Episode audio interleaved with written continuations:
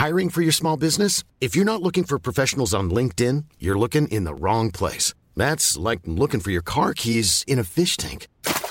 LinkedIn helps you hire professionals you can't find anywhere else, even those who aren't actively searching for a new job but might be open to the perfect role. In a given month, over 70% of LinkedIn users don't even visit other leading job sites. So start looking in the right place. With LinkedIn, you can hire professionals like a professional. Post your free job on linkedin.com/people slash people today. Une semaine après la mort de Naël, tué par un policier à Nanterre, les violences semblent ralentir partout en France. Alors, est-ce réellement la fin des émeutes et à quoi peut-on s'attendre désormais à tout point de vue?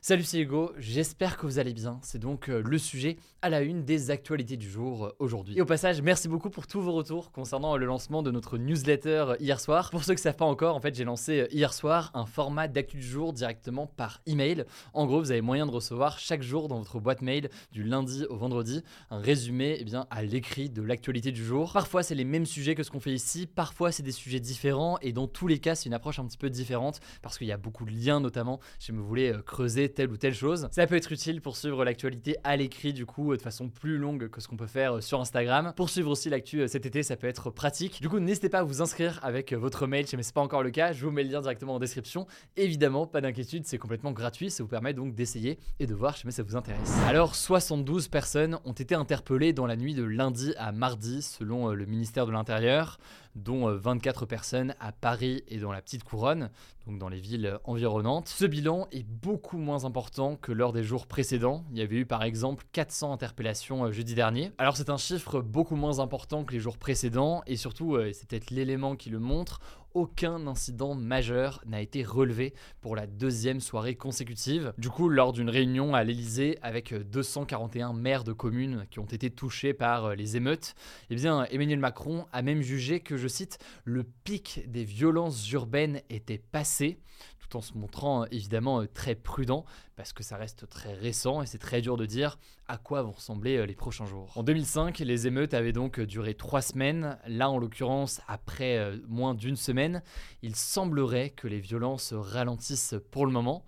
Et d'ailleurs, les appels au calme se multiplient. Bon, vous l'aurez compris, il faut rester prudent. On verra donc ce qu'il en est pour les émeutes. Mais concernant la mort de Naël, où en est aujourd'hui l'enquête et quelles sont d'ailleurs les prochaines étapes? Déjà, je vous en parlais ce lundi, le deuxième passager qui se trouvait dans la voiture avec Naël a été entendu par la police. Il a livré donc sa version des faits. Et c'est une version des faits qui diffère totalement de celle du policier, qui est toujours incarcéré à la prison de la santé à Paris en attente de son procès. Par ailleurs, l'IGPN, qui est donc la police des polices, continue son enquête et notamment euh, son analyse de la bande sonore de la vidéo. Cette vidéo qui a beaucoup circulé, on voit le policier tirer sur Naël. L'avocat de la famille de Naël affirme qu'un policier crie, je cite, Je vais te mettre une balle dans la tête et l'autre crierait euh, Shoot-le.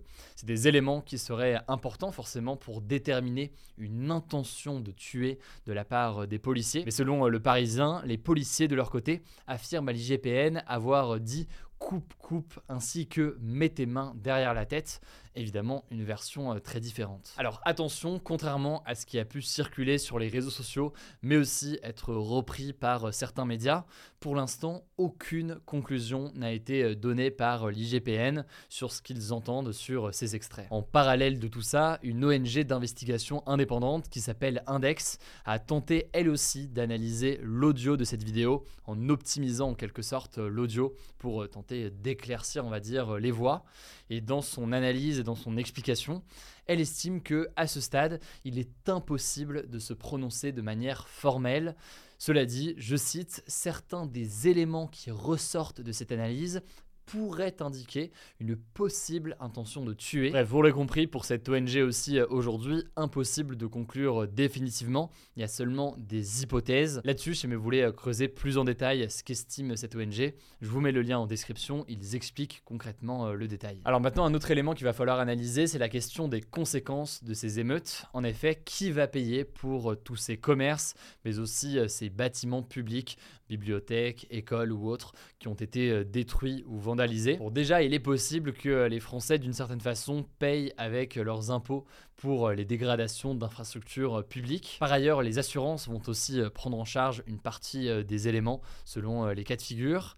Mais il y a aussi la question du manque à gagner. Un manque à gagner pour des dizaines de commerces qui vont être obligés de fermer pendant 8 à 12 mois le temps euh, d'être reconstruits, sachant que la moitié d'entre eux ne sont pas assurés pour les pertes d'exploitation selon euh, France Assureur.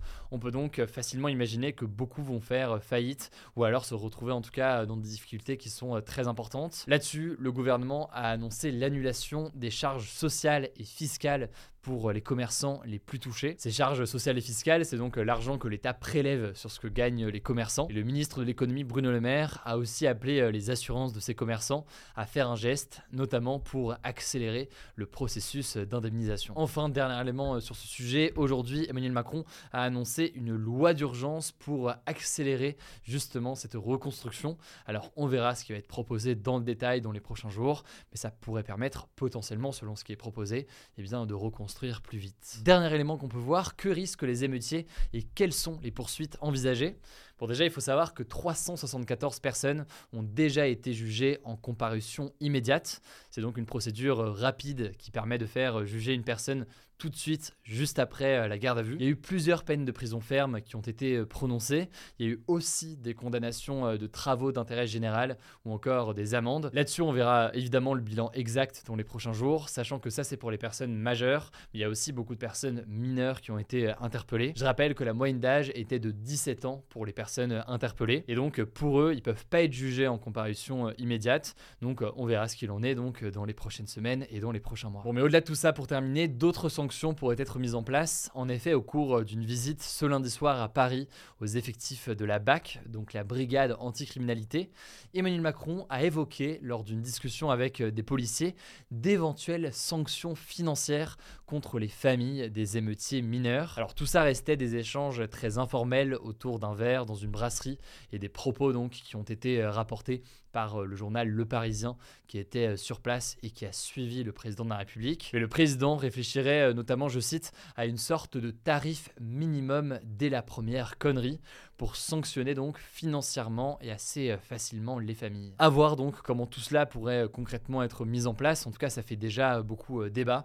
On aura donc l'occasion d'en reparler. La prochaine échéance importante, notamment pour le gouvernement et les forces de l'ordre, c'est l'échéance du 14 juillet où il y a souvent des incidents à cette occasion-là. On aura l'occasion évidemment de suivre tout ça. Bref, voilà donc pour les perspectives de suite, même si encore une fois, vous l'aurez compris, il faut rester très prudent sur ce qui pourrait se passer dans les prochains jours.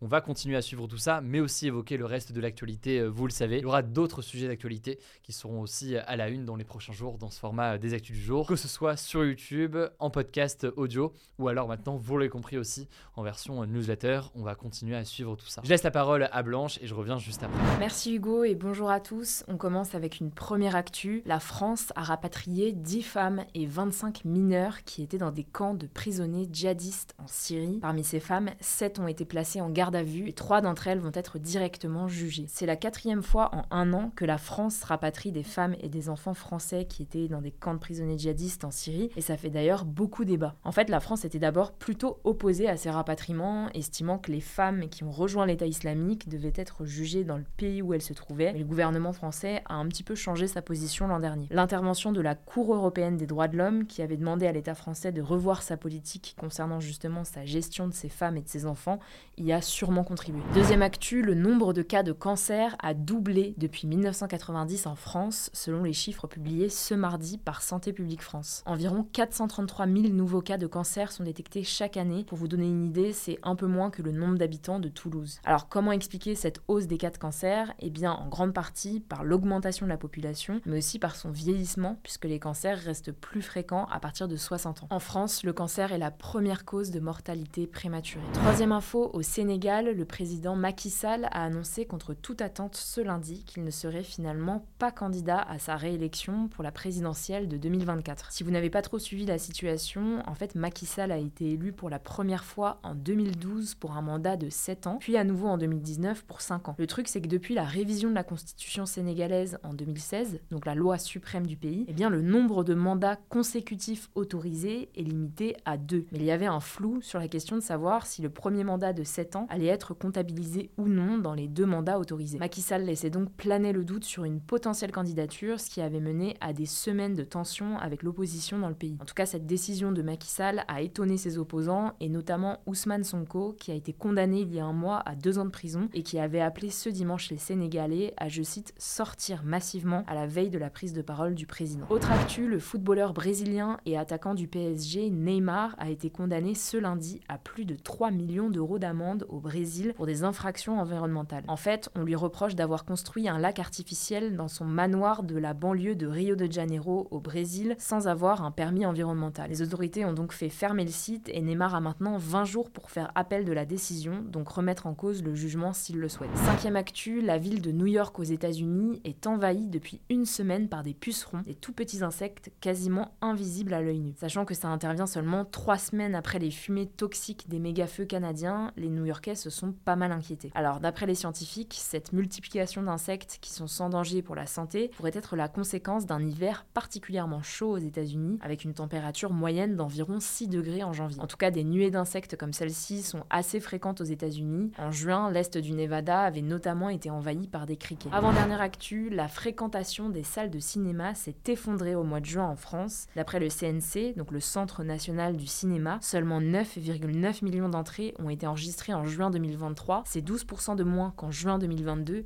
et 26% de moins qu'en juin 2019. Et mis à part le film Spider-Man Across the Spider-Verse, aucun film n'a dépassé le million d'entrées le mois dernier. Alors reste à voir si les chiffres pourront être rattrapés en juillet. En tout cas, les cinémas comptent sur la fête du cinéma, qui propose cette semaine des places de ciné à seulement 5 euros, mais aussi l'arrivée de blockbusters très attendus comme Barbie, Mission Impossible ou encore Oppenheimer, dernier film de Christopher Nolan. Enfin, ce mardi, c'était les résultats du bac pour 710 000 candidats. Le taux d'admission cette année est de 84,9%, donc léger recul par rapport à l'année dernière. Cette année, c'était assez particulier car c'était la première fois depuis la réforme du bac de 2019 que le nouveau bac était mis en œuvre, parce que les années précédentes ont été perturbées par la pandémie. Bref, félicitations à tous les bacheliers. Voilà, c'est la fin de ce résumé de l'actualité du jour. Évidemment, pensez à vous abonner pour ne pas rater le suivant, quelle que soit d'ailleurs l'application que vous utilisez pour m'écouter. Rendez-vous aussi sur YouTube ou encore sur Instagram pour d'autres contenus d'actualité exclusifs. Vous le savez, le nom des comptes, c'est Hugo Décrypte. Écoutez, je crois que j'ai tout dit. Prenez soin de vous et on se dit à très vite. Mom deserves the best, and there's no better place to shop for Mother's Day than Whole Foods Market. They're your destination for unbeatable savings, from premium gifts to show-stopping flowers and irresistible desserts. Start by saving 33% with Prime on all body care and candles. Then get a 15-stem bunch of tulips for just $9.99 each with Prime. Round out Mom's menu with festive rosé, irresistible berry chantilly cake, and more special treats. Come celebrate Mother's Day at Whole Foods Market.